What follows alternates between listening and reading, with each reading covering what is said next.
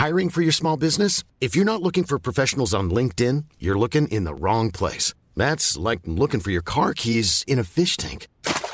LinkedIn helps you hire professionals you can't find anywhere else, even those who aren't actively searching for a new job but might be open to the perfect role. In a given month, over 70% of LinkedIn users don't even visit other leading job sites. So start looking in the right place. With LinkedIn, you can hire professionals like a professional. Post your free job on linkedin.com slash people today.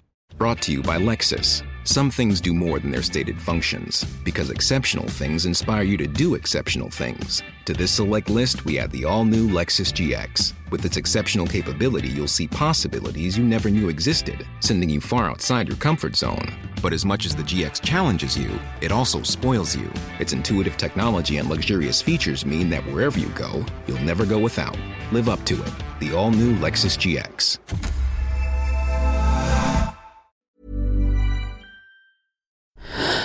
Louis. J'ai grandi essentiellement avec des femmes autour de moi, très peu d'hommes. Je n'ai donc pas été confrontée au fait de voir ces derniers pleurer ou non. Je ne me suis jamais posé la question. Pour moi, quand j'étais plus jeune, c'était normal de pleurer, pour les hommes ou pour les femmes, quand on est triste, contrarié, agacé. C'était normal autour de moi de montrer ses émotions ou ses sentiments. C'est dans les films que j'ai vu pour la première fois que ce n'était pas évident pour tout le monde. J'en regardais beaucoup et je me souviens très bien avoir vu vers 12-13 ans le film This Boy's Life, Blessure secrète en français, traduit Tu seras un homme pour le public québécois. Dans ce film, sorti en 1993, le très jeune et déjà très talentueux Leonardo DiCaprio joue le rôle de Toby, un ado dont la mère divorcée et sans emploi se met en couple avec Dwight, joué par Robert De Niro un homme qu'elle voit comme solide, stable et protecteur. Mais c'est un leurre. Dwight est en fait dur, violent, notamment avec Toby, à qui il veut apprendre ce qu'est selon lui un vrai homme. Un vrai homme, c'est dur, c'est violent, ça ne montre pas ses émotions, ça ne pleure pas. Ça m'a marqué. J'ai encore des scènes de ce film en tête parfois. Et c'est à ça que j'ai pensé quand Antoine Lalandesme nous a proposé de faire un épisode d'émotion sur les hommes et les larmes. Un sujet encore tabou pour beaucoup d'hommes, mais plusieurs ont accepté de lui en parler. Je m'appelle Cyrielle Bedu. Bienvenue dans Émotion.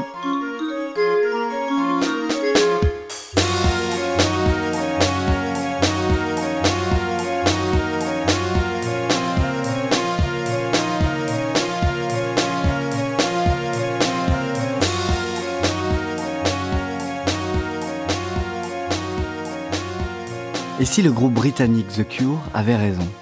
Dans une chanson consacrée à une déception amoureuse, il chante J'ai juste continué à rire, cachant les larmes de mes yeux, parce que les garçons ne pleurent pas. Boys don't cry. Je sens que ça monte, que la gorge se noue. Et au moment où ça va venir, il faut, si la gorge n'est pas suffisamment nouée, je sais que ça sortira pas et je vois un truc qui va s'interposer et c'est par exemple, moi, en train de, je me vois de haut, par exemple, et je me, je me vois d'en haut comme avec une caméra en, en plongée. Je me dis, tiens, t'es sur le point de pleurer. Et le seul fait de me dire ça, ça annihile complètement le truc, en fait. Et ça fait que, ben, hop, je, je perds les sensations. Thibaut est écrivain et éditeur. Dans son roman Il est juste que les forts soient frappés, paru aux éditions de l'Observatoire, il raconte l'histoire d'un couple, Théo et Sarah. Leur vie est bouleversée le jour où Sarah apprend qu'elle a un cancer. Ensemble, ils font face à la terrible maladie. Dans le roman, Théo ne pleure pas. Mais petit à petit, confronté à la douleur, il apprend à laisser couler ses larmes. Thibaut, l'auteur de cette histoire, lui non plus ne pleure pas. Et pourtant, il s'est largement interrogé sur la question. Mais je, crois qu'il y a une espèce, dans ma tête, il y a une espèce de petit con quand même qui trouve que c'est que c'est mieux de pas pleurer, en fait. Et j'arrive pas à le tuer, en fait. ce personnage-là, qui est un peu ricanant et qui qui se dit que lui, il pleure pas quand même, il aurait pas pleuré pour un truc pareil, quoi. En fait, c'est ça. Pleurer pour moi, c'est assimilé, enfin, ça doit être grave, quoi. En fait, c'est ça le truc. Euh, c'est l'image d'un espèce de, personnage euh, un peu démoniaque d'ailleurs, mais qui, qui, est, qui est la force, qui est, qui est à peu près invincible parce qu'il enjambe les, les obstacles en riant, en fait. Tout, tout lui est facile. il est, il est, il est gracieux en fait. Les larmes, c'est pas gracieux, c'est plus balourd par opposition, tu vois.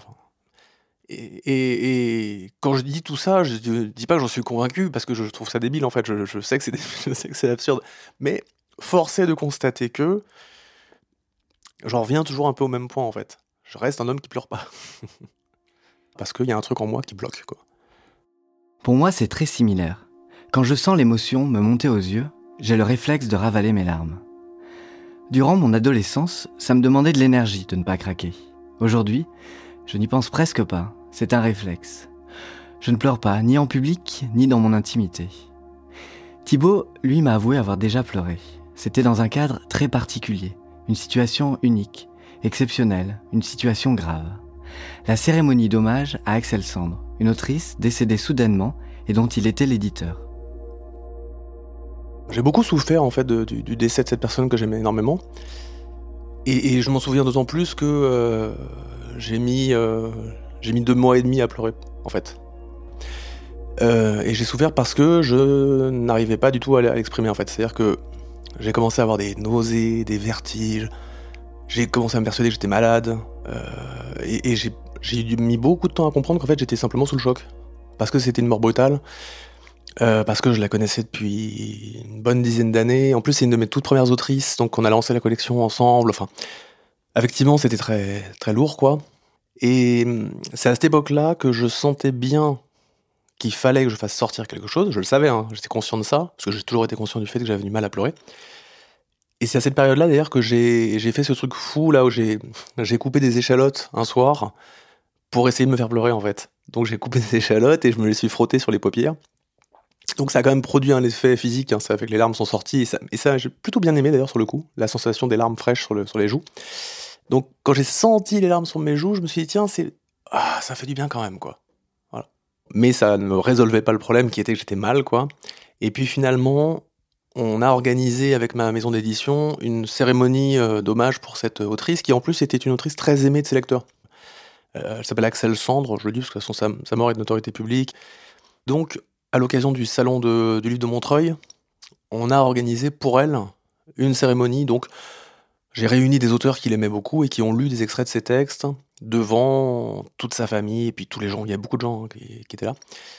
Et puis à la fin, les, sœurs d'Axel ont, fait une lecture. Donc j'ai repris la parole pour clore la cérémonie. Et là, j'avais vraiment la voix qui tremblait. Et quand je suis allé serrer mes auteurs dans les bras, là, là, j'ai vraiment pleuré. Et, j'ai l'impression de respirer mieux, en fait. Le soulagement était tel d'abord que c'était, c'était puissant, ça me faisait du bien. Et c'est vrai que beaucoup de gens pleuraient aussi. Hein. On était, j'étais, j'étais pas seul à pleurer quand même. On, se rassemblait aussi dans cette communion-là, quoi. Et, et là, ça m'a débordé. Et là, j'ai pas pu faire le malin, en fait. Le personnage en moi n'a pas pu continuer à tenir. Et, et j'étais très heureux de le voir se faire ensevelir. Thibaut est donc un homme qui ne pleure pas, ou presque. Il verse des larmes une fois tous les deux ans, dans des situations exceptionnelles de chamboulement émotionnel. Pourtant, Thibaut est traversé par des émotions, et il le dit lui-même, verser une larme, sangloter, pleurer, lui fait du bien. Alors, qu'est-ce qui le retient? Pourquoi n'y arrive-t-il pas autant qu'il le voudrait? Moi non plus, je ne pleure pas. La dernière fois, c'était il y a quatre ans. Cela a duré environ une minute. Je venais d'apprendre le décès de ma grand-mère quelques heures auparavant. J'étais à l'étranger, loin de la France. J'avais sauté dans un avion pour rejoindre ma famille. Tout s'était enchaîné vite. Il fallait prendre les billets, réorganiser mes rendez-vous, tout cela en quelques heures. J'ai eu un sanglot dans l'avion, au moment où l'on m'a servi mon plateau repas avec le pain enveloppé dans un film plastique. J'étais dans l'action, et tout d'un coup, je venais de prendre conscience de la situation. Moi, à la différence de Thibaut, pendant longtemps, ça ne m'a pas inquiété de ne pas pleurer. Je trouvais ça plutôt normal. Mon père, mon frère, mon grand-père, mes amis hommes ne pleurent pas non plus. Ou alors, ils ne me l'ont jamais dit. En tout cas, je ne les ai jamais vus pleurer. Et puis, la norme apparente me confortait dans l'idée que ce n'était pas un problème. Une dépêche AFP, titrée en 2009. Les femmes pleurent quatre à cinq fois plus que les hommes. Je ne suis donc pas le seul à ne pas pleurer, et il semblerait qu'il y ait une différence entre les genres. Mais depuis quelque temps, encouragé par Héloïse, ma copine, je me suis mis à me demander pourquoi? Comment expliquer cela? Qu'est-ce qui me retient de pleurer? Est-ce que j'aurais été programmé pour ne pas pleurer? Est-ce que les hommes sont programmés pour ne pas pleurer?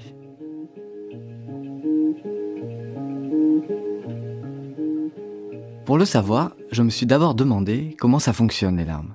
Concrètement, voici un peu d'anatomie. Les larmes sont fabriquées par les glandes lacrymales, du côté de l'oreille. Elles s'écoulent depuis la paupière du bas par un clignement, comme un essuie-glace. L'excédent de larmes est évacué par le canal lacrymal.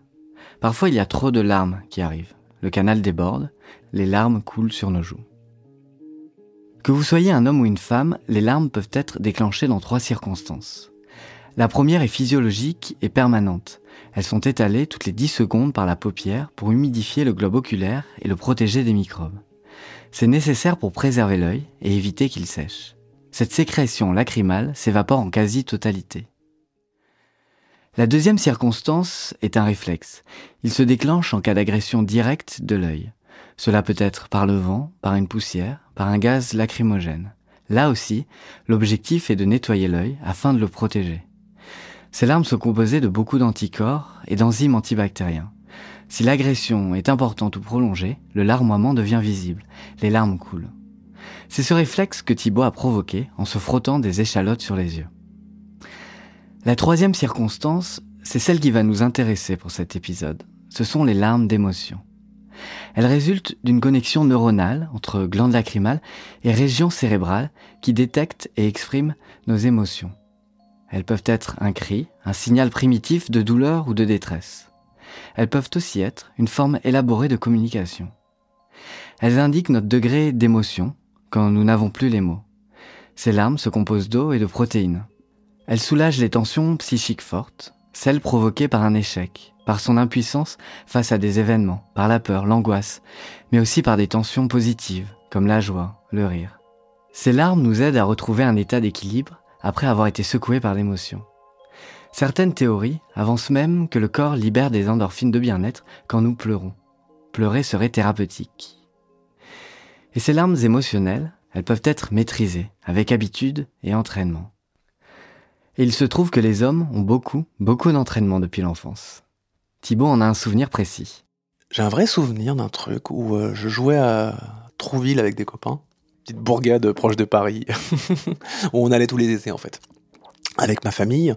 Et moi, je, j'étais, jouais sur la plage avec mes cousins, donc j'étais quand même assez grand pour pouvoir jouer tout seul dehors avec eux. Je dirais que j'avais au moins, au moins 8 ans. Et on jouait à se balancer des petits cailloux, des trucs comme ça. Et il y en a, et un qui m'a jeté un caillou un peu plus fort, et ça m'a surpris, et j'ai pleuré. Et, et, et j'ai vraiment pleuré comme un bébé, quoi. Et je me souviens très bien, enfin, je sais plus comment j'ai retrouvé ma mère après, mais qu'elle m'a dit Ah non, non, non, écoute, non, euh, tu peux avoir mille réactions. La colère, tu peux être en colère. Euh, ah non, pourquoi tu m'as acheté un caillou? Tu peux euh, décider que, bon, tu vas passer par-dessus, mais non, tu chouines pas comme un bébé, quoi. Et ça, j'en souviens, en fait. Je revois le sentiment d'humiliation cuisante quand j'ai reçu ce caillou, et surtout quand ma mère derrière m'a dit qu'il fallait pas pleurer et tout, et que j'avais pleuré comme un bébé devant tout le monde. Ce souvenir est fondamental pour Thibaut. Ça signe le moment où il associe les larmes à la faiblesse, à quelque chose qu'il faut supprimer. Ne surtout pas chouiner, même quand on en éprouve le besoin. J'ai rencontré Laurent, qui lui aussi a un souvenir similaire, mais dans le rôle d'en face, celui du parent. Voilà ce qu'il a vécu avec Raphaël, son fils de 6 ans. Euh, Raphaël était allé à l'école et c'était le premier jour des vacances, de, la rentrée. Et euh, je l'accompagne à l'école et je vois au fur et à mesure que l'on chemine ensemble combien il ne veut pas aller à l'école. Et puis on arrive près de la grille et commence à pleurer. Et, je me suis, et là, moi, j'étais dans une situation de, profonde détresse, puisque euh, je sentais qu'il voulait rester avec moi, il ne pouvait pas rester avec moi. En même temps, il ne voulait pas pleurer, donc il faisait en sorte de ne pas regarder la grille et les copains pour que les copains ne le voient pas pleurer. Et en même temps, j'ai pris un mouchoir pour lui essuyer les larmes, et je trouve ça stupide parce que euh, je me suis dit que si déjà à la grille de l'école, à 6 ans, on n'apprend pas à pleurer, qu'on ne peut pas exprimer sa souffrance, et que des enfants sont, obligés de, prendre des mouchoirs pour sécher les larmes, et que je participe à ce simulacre, eh bien je trouve ça très je pense que l'école a failli, et moi j'ai failli complètement. Et j'ai été, euh, quand je suis revenu à la maison, euh, ça m'a beaucoup marqué de pouvoir penser que je lui avais dit de sécher ses larmes, alors que j'aurais dû trouver autre chose. Mais sur le coup, j'ai pensé qu'il aurait été encore plus mal à l'aise s'il avait été obligé de montrer qu'il était en larmes auprès de ses copains. Pour la philosophe Olivia Gazalet, autrice du mythe de la virilité, les hommes sont condamnés à devoir sans cesse prouver et confirmer par la force le courage et la vigueur sexuelle qu'ils sont bien hommes. Autrement dit, qu'ils ne sont pas une femme. D'où l'importance extraordinaire donnée aux signes extérieurs de virilité. Elle ajoute La preuve virile ne traduit rien d'autre qu'une angoisse démesurée devant les ambiguïtés de l'identité mâle. Les larmes sont aujourd'hui associées à la féminité. Gigi Bola est un écrivain, poète et éducateur britannique, auteur de Mask Off, La masculinité redéfinie, un essai sur les masculinités. Il abonde dans le sens d'Olivia Gazalet. Beaucoup de caractéristiques de la virilité, de la masculinité et du fait d'être un homme sont présentées en opposition aux femmes. Qu'importe ce qu'une femme est supposée être, l'homme n'est pas cela. Par exemple, disons qu'une femme pleure. Donc, un homme ne pleure pas. La femme est émotionnelle, l'homme ne l'est pas. Si le rôle d'une femme est de cuisiner et de nettoyer, le rôle d'un homme est de faire le contraire. Donc il construit, il travaille avec ses mains, etc. Le maquillage aussi, ou les chaussures à talons. J'ai toujours trouvé que les chaussures à talons étaient un exemple très intéressant, car les chaussures à talons viennent de Perse. Elles étaient à l'origine portées par des cavaliers. En France, le roi Louis XIV en portait, comme beaucoup des membres de la famille royale et des aristocrates. Ils achetaient donc des chaussures coûteuses qui venaient d'un pays lointain. C'était un symbole, car si votre talon faisait par exemple 7 cm, vous étiez perçu comme quelqu'un de riche. Donc les hommes se faisaient concurrence pour porter des talons plus hauts que les autres hommes. Vous pouvez donc imaginer que si le roi Louis XIV avait des talons de 7 cm et que ses amis aristocrates venaient avec des talons deux fois plus hauts, le roi Louis XIV se disait ⁇ je dois en acheter des encore plus hauts ⁇ Aujourd'hui, en 2020, si en tant qu'homme, je marche dans une rue en talons hauts, tout le monde va me regarder comme si j'avais perdu la tête.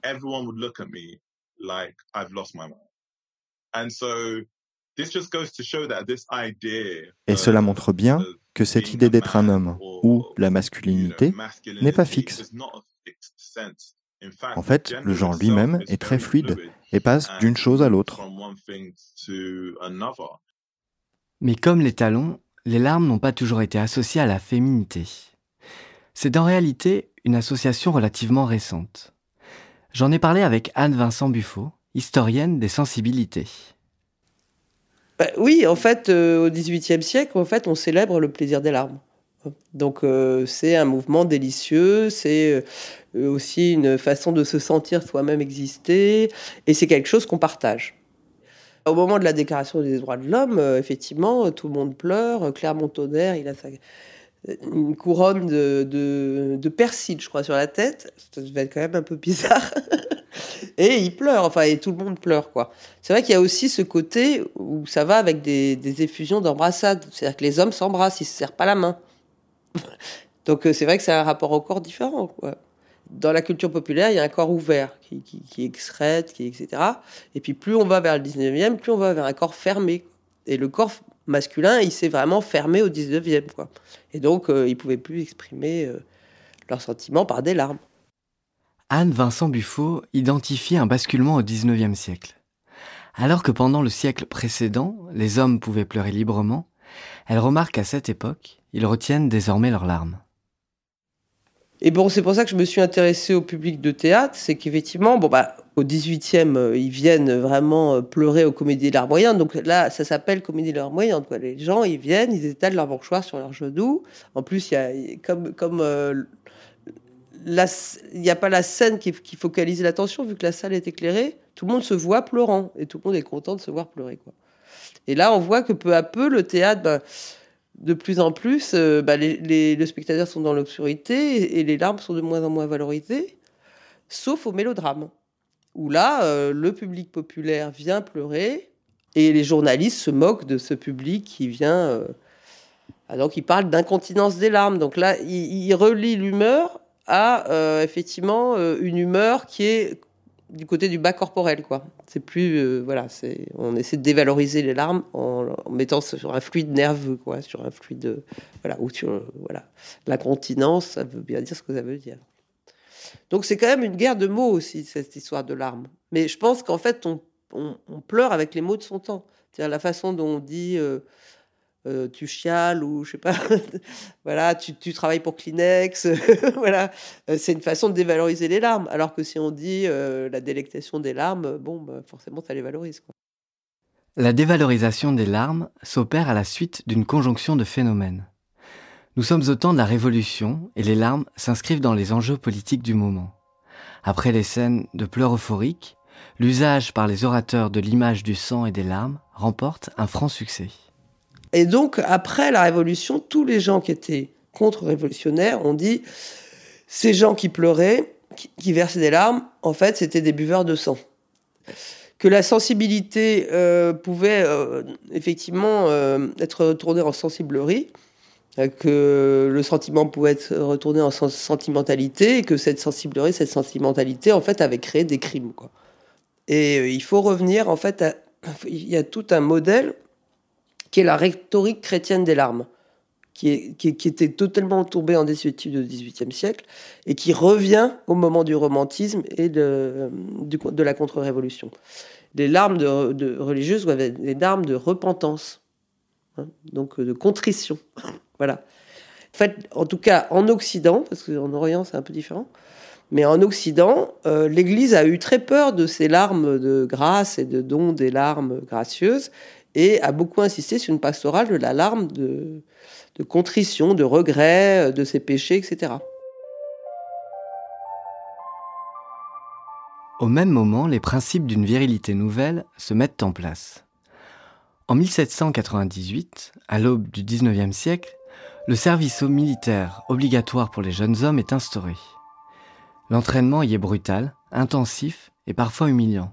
Les hommes sont encouragés à ne pas écouter leur corps et à attendre la virée chez les travailleuses du sexe et l'ivresse pour apaiser leurs tensions.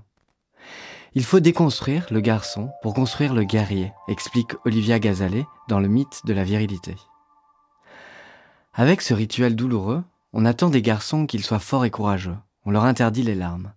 On leur enseigne que la violence est chez eux un penchant naturel, et on les envoie à la guerre. Mourir et donner la mort. Ils apprennent à ne pas laisser paraître leurs sentiments.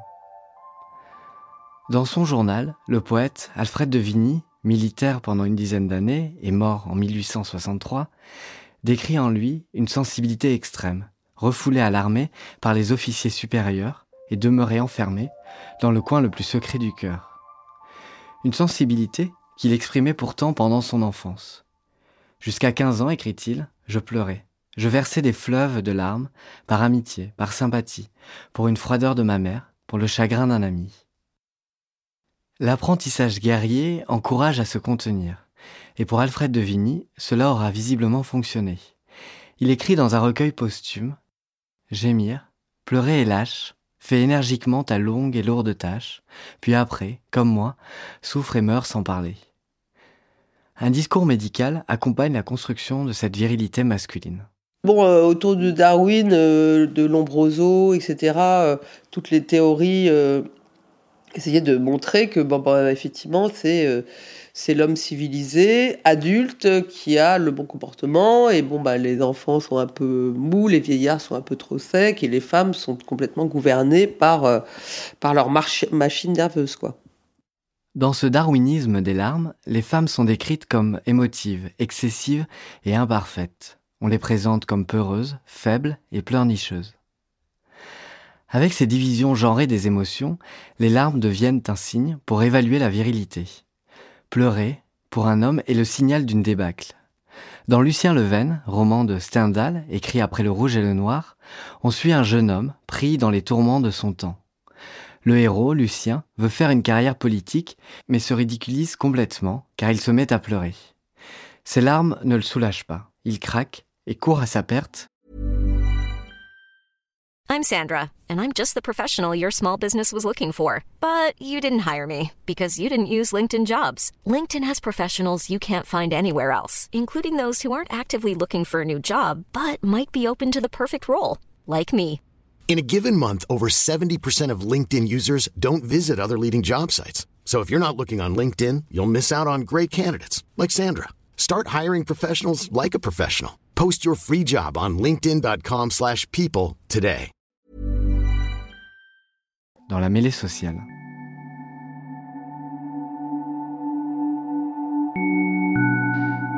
Par un ensemble de transformations sociétales démarrées à l'aube de l'époque contemporaine, l'idée s'est ancrée. Les hommes ne pleurent pas. Le problème, c'est que cela fait du bien de pleurer et que se retenir pose des difficultés. Nadine Botéac est psychothérapeute spécialisée dans l'accompagnement des personnes endeuillées. À l'heure actuelle, j'ai en accompagnement un, monsieur de 82 ans qui est tout à fait euh, émouvant, qui a perdu son épouse euh, il y a deux ans. Et il pleure beaucoup. Il pleure énormément. Mais pour lui, c'est mal. Il ne devrait pas se laisser aller. Hein. À des moments, il se contient beaucoup. Donc, il est assis à votre place et il est là il peut plus parler. Je vois physiquement les efforts qu'il fait. Donc, vous voyez, là, j'ai une petite corbeille et j'ai une boîte de Kleenex qui d'habitude vient se mettre là. Et j'accueille ses larmes. Je lui dis, c'est normal que vous soyez euh, en chagrin. C'est normal que vous soyez démoli par vos, par vos, émotions, par vos ressentis. C'est normal. ne retenez pas là en ce moment. Les larmes viennent. Ne les retenez pas. Vous êtes là pour ça. Vous allez vous retenir avec votre beau-frère, vous allez vous retenir avec vos amis. Ici, vous êtes là et vous avez besoin de pleurer. Vous pleurez. Quand vous aurez fini de pleurer, on continuera de parler. C'est l'écoute de vos émotions qui va vous permettre d'avancer dans ce ressenti difficile de, la perte de votre épouse. Euh, c'est normal que vous soyez euh, avec des, que vous soyez plein de larmes en ce moment, c'est normal. Vous avez perdu votre femme qui était votre amour. Euh, à quel moment pleureriez-vous dans votre vie si ça n'est pas maintenant?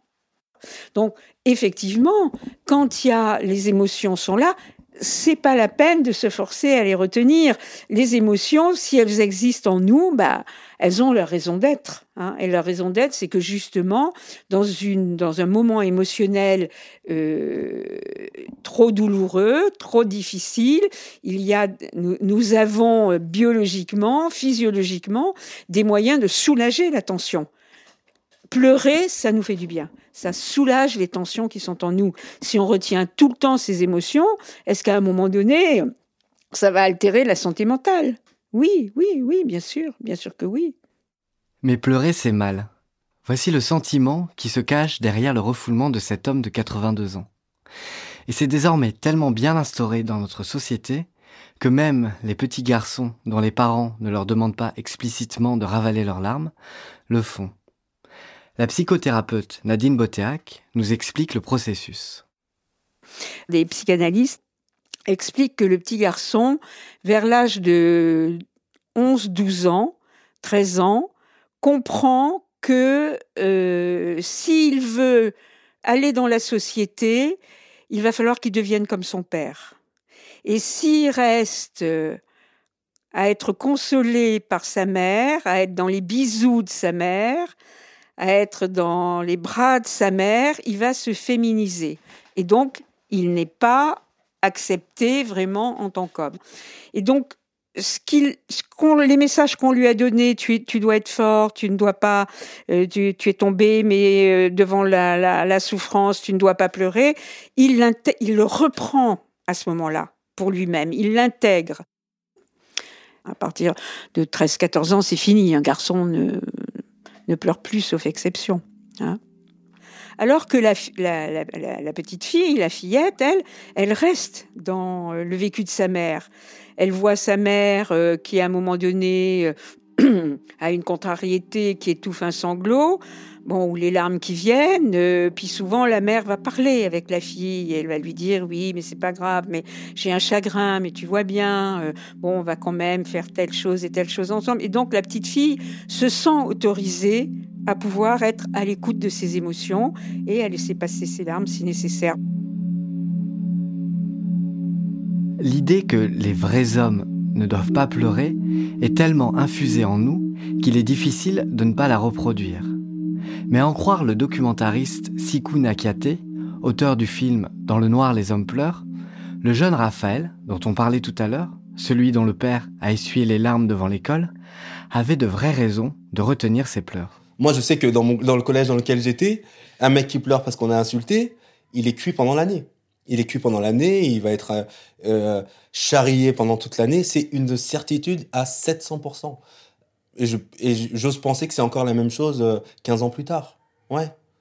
Aujourd'hui, on est adulte, donc peut-être qu'aujourd'hui, euh, certains ont connu des deuils, certains ont connu des tristesses amoureuses, certains ont, ont, ont, versé des larmes secrètes.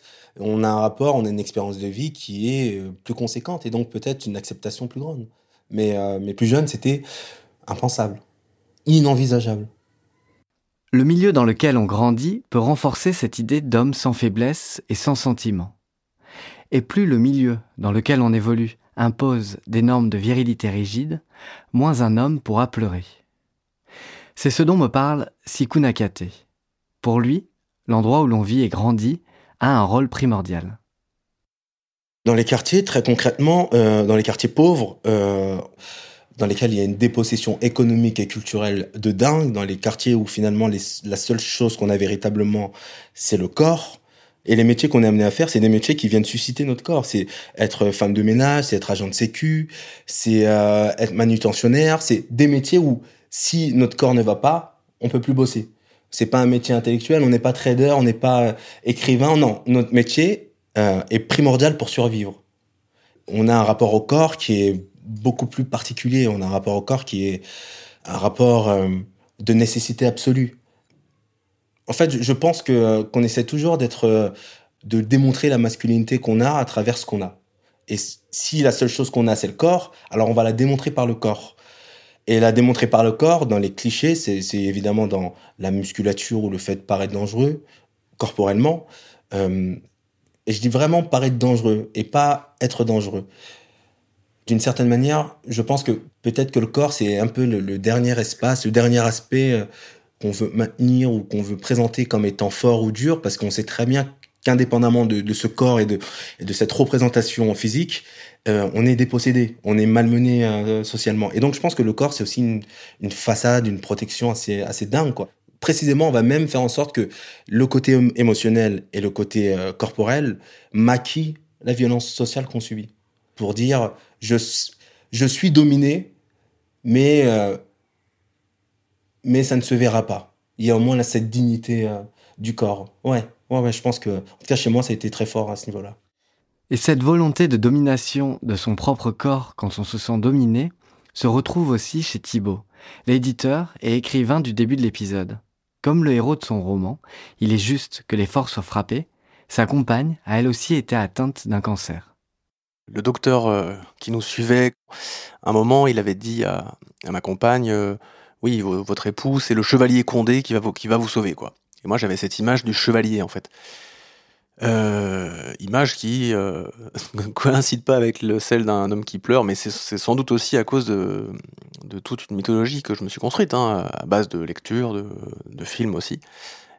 Et en tout cas, c'est vrai que moi, je me disais beaucoup à cette époque-là, d'autres peuvent pleurer, mais pas moi en fait. Je, je, je, peux pas laisser de place à ça parce qu'il faut que je sois dans l'action, l'organisation, la gestion des enfants, euh, faire le suivi avec les malades, euh, remonter le moral, remonter le moral aussi. En fait, c'était ça aussi beaucoup. C'était aussi être une espèce de force solaire, comme ma mère, pour inspirer un mouvement de vie qui va vers l'avant justement, et donc dans ma tête, c'est très binaire. Hein. C'est les larmes, bah non, les larmes, ça retire, ça tire en arrière, quoi. Je pense que c'est comme si j'avais le sentiment qu'il y a peut-être quelques larmes de noblesse, ça, ça existe, quoi, des moments où c'est bien et beau de pleurer, c'est normal. Pourtant, se retenir de pleurer, c'est se contraindre. c'est s'imposer un effort qui va à l'encontre de ce que l'on ressent. C'est en quelque sorte garder la face, mais exprimer physiquement quelque chose de différent de ce que l'on ressent. Ce paradoxe s'appelle le stress dramaturgique.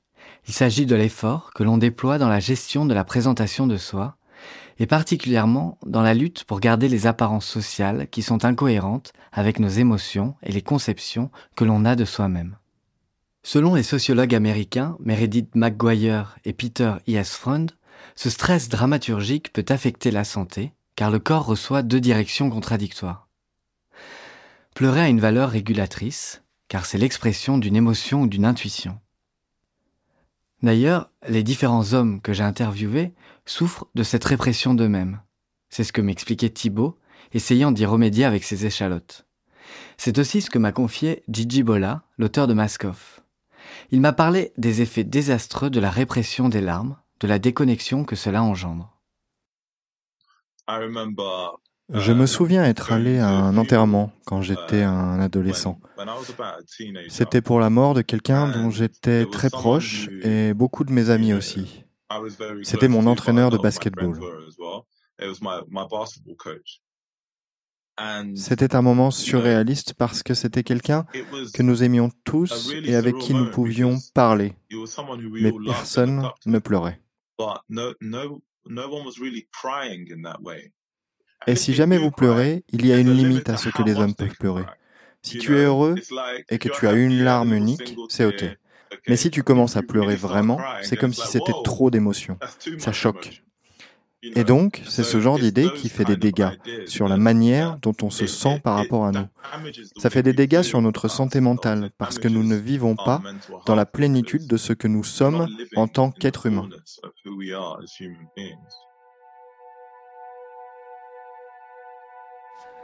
Dans son documentaire Dans le noir, les hommes pleurent, Siku Nakiate interroge ses amis à propos de leur masculinité. C'est une prison intime qu'on a, qu'on a fini par connaître, enfin dans laquelle on est finalement à l'aise, ou en tout cas pas mal à l'aise, parce que précisément cette prison intime a comme, euh, comme résultat social de paraître fort ou de paraître euh, plus masculin ou plus viril. Donc d'une certaine manière, cette prison intime, elle a un résultat après, oui, a priori, euh, agréable dans la vie sociale. Simplement, si on accepte du jour au lendemain à dealer avec nos émotions, alors qu'on l'a jamais fait, où est-ce qu'elles vont nous tirer? Ou qu'est-ce qu'elles vont nous apprendre de nous? Euh, Enfin, là, on va dans, l'inconnu le plus grand. En fait, c'est très simple. Tu t'interdis des choses, et vu que tu te les interdis, d'une certaine manière, tu les interdis à celles et ceux qui te ressemblent. Voilà, c'est tout simple ne pas voir les autres pleurer, c'est une manière de se dire que tu as raison de tenir et tu as raison de ne pas pleurer. Et si tu vois quelqu'un pleurer, peut-être que ça remet en question euh, toi-même ton mode de vie et, et, euh, et, ton, et ton hygiène. Et tu te dis, mais enfin, ça devient déroutant. Ouais. Très étrangement, cette prison intime est devenue plus facile à porter que euh, l'idée de dealer avec les larmes. Cette image de prison intime me parle. D'autant que je n'ai aucun mal à exprimer ce que je ressens dans des moments positifs. Mais dès qu'il s'agit de moments négatifs de la vie, comme un deuil, une rupture, je ne communique pas, je ne pleure pas. Je garde ces émotions en moi.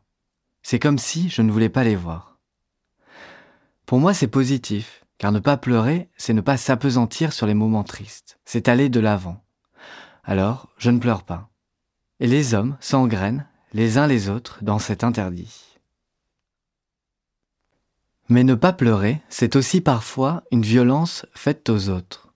Ne pas partager sa propre peine, ne pas reconnaître la leur, voire leur souligner par un comportement que ou elles aussi devraient être forts. Les médecins ont dit à Thibault que s'il opposait un mur d'optimisme à sa femme atteinte d'un cancer, ça pouvait aussi donner l'impression qu'il ne prenait pas en considération la douleur du moment. Cela m'a fait penser à un passage du livre Hommes et femmes face au deuil de la psychothérapeute spécialiste dans l'accompagnement des personnes endeuillées, Nadine Botéac. Elle y rapporte le témoignage d'un couple ayant perdu un enfant à la naissance. Lui dit vouloir protéger sa femme en ne pleurant pas. Il estime que lui communiquer son ressenti par des larmes pourrait la faire souffrir. Elle, en revanche, souffre de ne pas le voir pleurer. Elle en vient à se demander s'il l'aime toujours.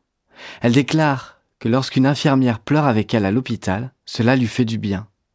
C'est une reconnaissance des difficultés qu'elle traverse.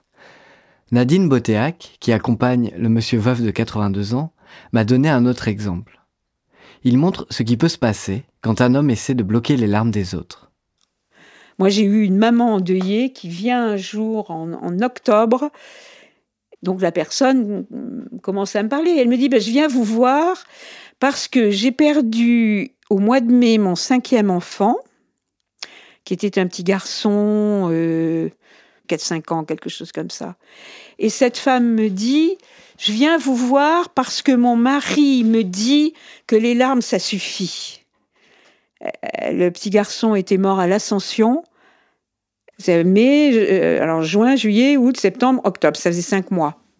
Et entre-temps, elle avait géré la communion solennelle de deux, de deux des enfants, euh, les vacances, ils étaient quand même partis en vacances, et la rentrée scolaire. Et c'était justement ça. elle m'a énoncé tout ça et elle m'a dit maintenant, j'ai tout mené. Et là, maintenant, quand mes enfants partent à l'école, je m'assois sur mon canapé, je m'effondre en larmes. Alors là, je dois dire, j'ai marqué un temps d'arrêt. J'ai dit, bah écoutez, vous venez me voir, c'est bien, mais ça serait plutôt votre mari qui devrait venir me voir. Elle m'a dit, ah bon, mais pourquoi? Et donc, on, j'ai dit, ben on va repartir sur les bases. J'ai dit, ben oui, euh, vous avez perdu un enfant, c'était un drame, et donc, euh, vous allez pleurer certainement encore longtemps. Elle me dit, mais est-ce que c'est normal? Je lui dis, oui. J'ai un grand scoop à vous dire, c'est normal. Et ça va durer encore certainement longtemps. Elle était soulagée. Elle découvrait que c'était normal de pleurer pendant un deuil. J'allais dire, on est dans quelle société? Hein Qu'est-ce qu'elle a intégré dans sa vie euh, pour euh, entendre la parole du mari qui lui dit maintenant les larmes ça suffit et qu'elle se culpabilise. Donc elle venait apprendre ici un certain nombre de choses qu'elle retransmettait après chez elle à la maison. Les larmes sont retenues au cachet. Elles ne sont acceptables pour les hommes que dans des circonstances très codifiées. Globalement, on pourrait dire qu'elles sont autorisées quand un homme a prouvé irrémédiablement sa virilité. C'est le cas de sportifs comme Antoine Griezmann, Yannick Noah, Michael Jordan ou encore Roger Federer. Um,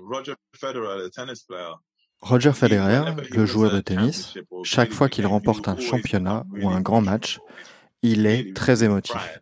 Il pleure vraiment. Pas qu'un petit sanglot. Il est plein de larmes.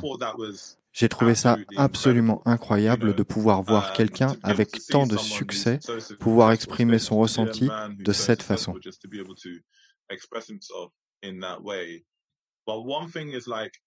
Mais une chose est sûre, c'est que quand c'est dans le sport ou pour ses accomplissements, les gens vont normaliser le fait que des hommes pleurent, alors que dans le quotidien, non.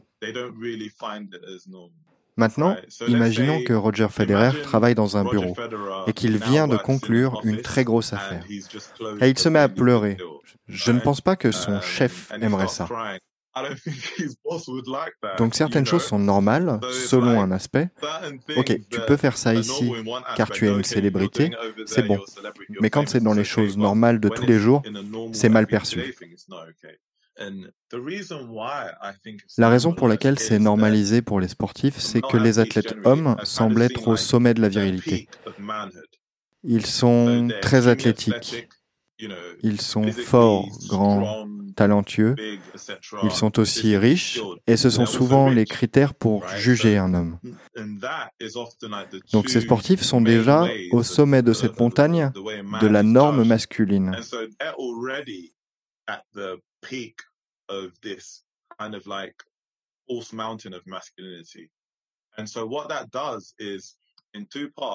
Cela leur donne un peu de liberté, de faire quelque chose qui peut-être fera qu'ils seront jugés, mais qui n'enlèvera pas la perception de puissance qu'ils dégagent déjà.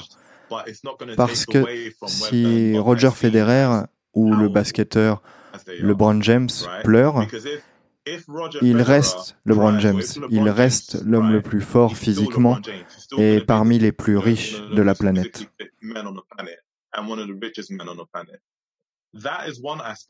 Ça, c'est un aspect. L'autre aspect, c'est aussi une idée de sacrifice. Je crois que c'est presque attendu que les hommes doivent se sacrifier pour une noble cause, une grande réalisation.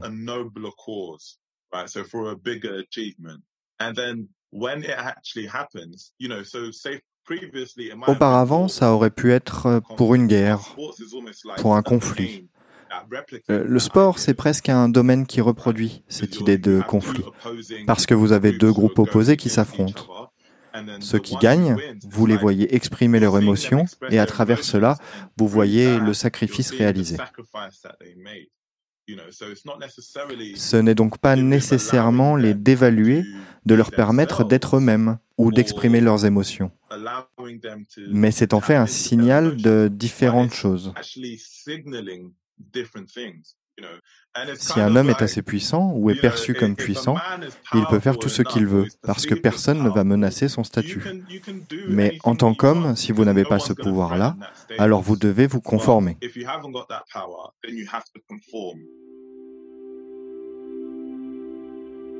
Les larmes ne sont donc possibles que dans des cas très précis, mais au moins elles sont possibles. Ça me rassure un peu, ça ouvre une brèche. Dans ma vie, je n'ai pas d'amitié avec de grands sportifs, et en tant qu'homme, je n'ai pas le souvenir d'avoir parlé avec d'autres hommes des larmes. Mais j'aime l'idée que de nouveaux codes de masculinité émergent, plus variés, plus multiples, et plus en adéquation avec les ressentis des uns et des autres. J'ai donc proposé à quelques hommes d'en discuter ensemble. Nous nous sommes réunis à cinq pour discuter des larmes. Autour de la table, Théo est né en France, Hugo au Brésil, Mina en Égypte et Miraculeux en Côte d'Ivoire. Je n'aime pas euh, de euh, pleurer devant les autres parce que c'est plutôt des moments intimes et j'aime pas partager les intimités avec tout le monde. Je ne pense pas que les personnes devant moi, n'importe qui, est capable de vivre la même expérience émotionnelle avec moi. C'est comme euh, faire l'amour. J'aime pas faire l'amour devant les autres parce que c'est très très intime. Pour moi, les garçons peuvent pleurer librement, mais ça dépend de quelles circonstances. Par exemple, je te donne un exemple. Bon, quelqu'un m'embrouille. Peut-être il fait un truc à ma copine où j'apprends que il y a un mec qui a couché avec ma copine dans le quartier. C'est non, tout le quartier l'apprend, tout ça, tu vois. J'ai envie de pleurer, mais je peux pas pleurer devant tout le quartier, par exemple, tu vois un peu. Puis ça sera une sorte de faiblesse, tu vois. Pourtant, normalement, j'ai envie de pleurer, tu vois. Je suis dans un sentiment de frustration où j'ai envie de tout lâcher, au fait. Moi, j'ai fait un concert au grand voisin où j'ai pleuré en plein concert. Pourtant, j'étais pas triste. J'étais tellement submergé par l'émotion qu'en plein concert, j'ai laissé le micro et j'ai pleuré, tu vois. Mais je me suis retourné, j'ai donné dos au public et je pleurais. Je me suis adossé au mur. Et c'est Adrien, le guitariste du groupe, qui m'a dit Mira, c'est bien, tu es fort. Viens, tu vas tout donner. C'est pas grave si tu pleures. C'est pas une faiblesse si tu pleures. C'est lui qui m'a remonté, qui m'a dit Viens, continue le show. Les gens ont besoin de toi. Depuis que je suis petit, dans ma famille, on a donné beaucoup de valeur au fait d'exprimer ses émotions. Et mon père nous disait souvent à ma sœur et moi que pleurer, être capable d'exprimer ses émotions devant les autres, c'est une force. Et euh, ça montre aussi que les personnes à qui on exprime nos émotions comptent parce qu'on est prêt à les exprimer devant eux.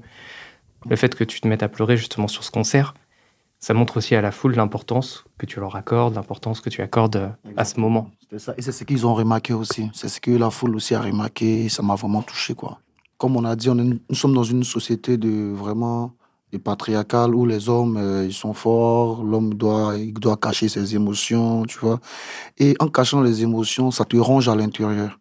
Donc moi je me dis que c'est un peu négatif de ne pas pleurer vraiment c'est une manière de se lâcher. Maintenant, il y a des personnes qui ne sont pas habituées. C'est une, question aussi, quelque part, d'éducation.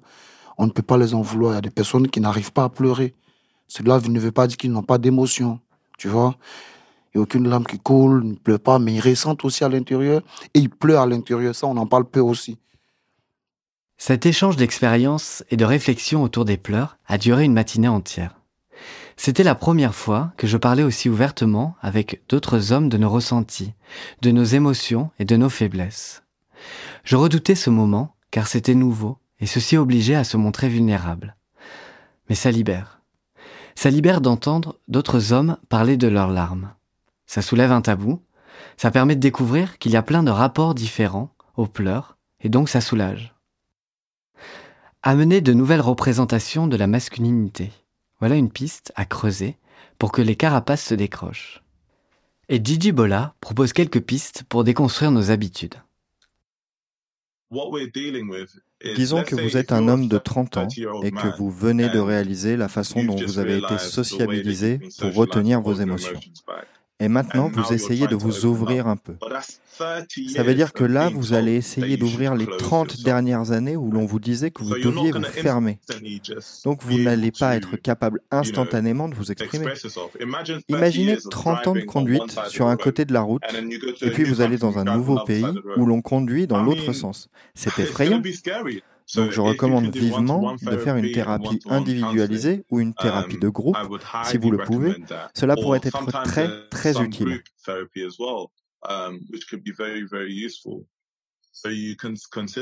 La thérapeute va vous accompagner dans le traitement de vos émotions en vous donnant les outils que vous pouvez utiliser et ainsi de suite, et faire émerger les raisons pour lesquelles vous vous êtes retenu. Vous pourrez alors lentement commencer à vous ouvrir. C'est la première chose que je recommanderais vivement à tout le monde et surtout aux hommes. La seconde serait d'écrire. Si vous pouvez vous procurer un cahier ou un journal pour y écrire progressivement chaque semaine ou de temps en temps comment vous vous sentez. N'écrivez pas vos réflexions, n'essayez pas d'être logique. Écrivez plutôt ce que vous sentez, les émotions que vous ressentez. Et je pense que cela vous permettra d'accéder à vos sentiments et de vous ouvrir. Ainsi, vous vous sentirez plus à l'aise, notamment pour pleurer. Vous vous, vous vous comprendrez mieux. En tout cas, vous devez vous donner du temps ça ne se produira pas instantanément. Il faudra peut-être deux mois, trois mois, deux ans, trois ans. C'est un voyage qui dure toute la vie. Mais je pense que cela en vaut vraiment la peine. Parce qu'en fin de compte, je travaille dans des services dédiés à la santé mentale et j'y ai rencontré beaucoup d'hommes âgés, très, très isolés. En fait, au fil des ans, ils n'ont pas été capables de créer des liens et d'établir de la confiance dans leurs relations. Ou alors ils ont tiré profit de leurs relations en termes de pouvoir. Puis ils se sont retrouvés isolés et seuls, incapables d'être en contact avec qui ils sont au fond d'eux-mêmes et ils ont beaucoup de regrets. Ils disent, si seulement j'avais fait ceci ou cela. Donc, nous ne voulons pas continuer à faire les mêmes erreurs et être destructeurs pour les autres comme pour nous-mêmes. Donc oui, ce sont les deux choses que je recommande.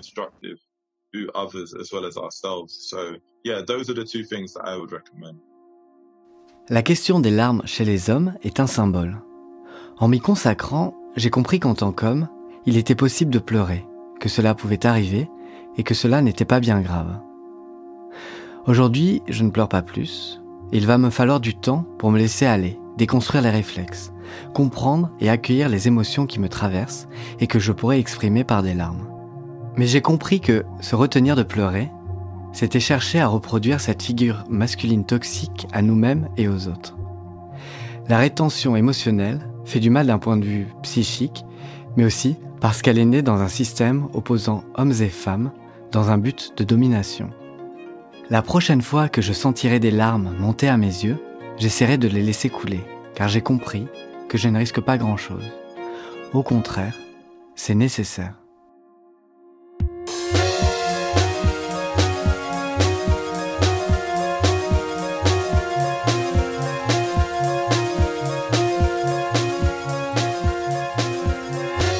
Vous venez d'écouter Émotion, un podcast de Louis Média.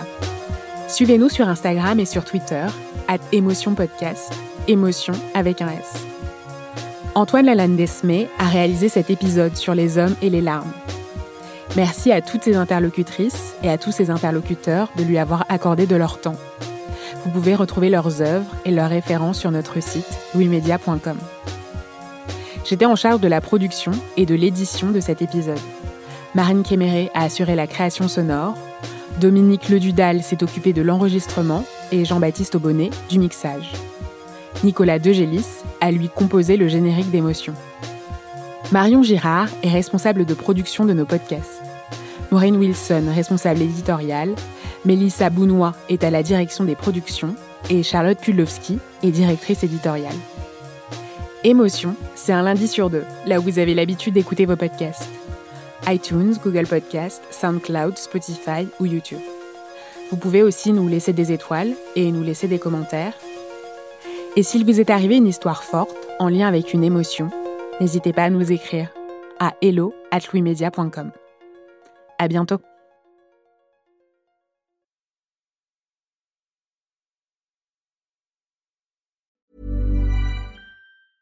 Brought to you by Lexus. Some things do more than their stated functions, because exceptional things inspire you to do exceptional things. To this select list, we add the all new Lexus GX. With its exceptional capability, you'll see possibilities you never knew existed, sending you far outside your comfort zone.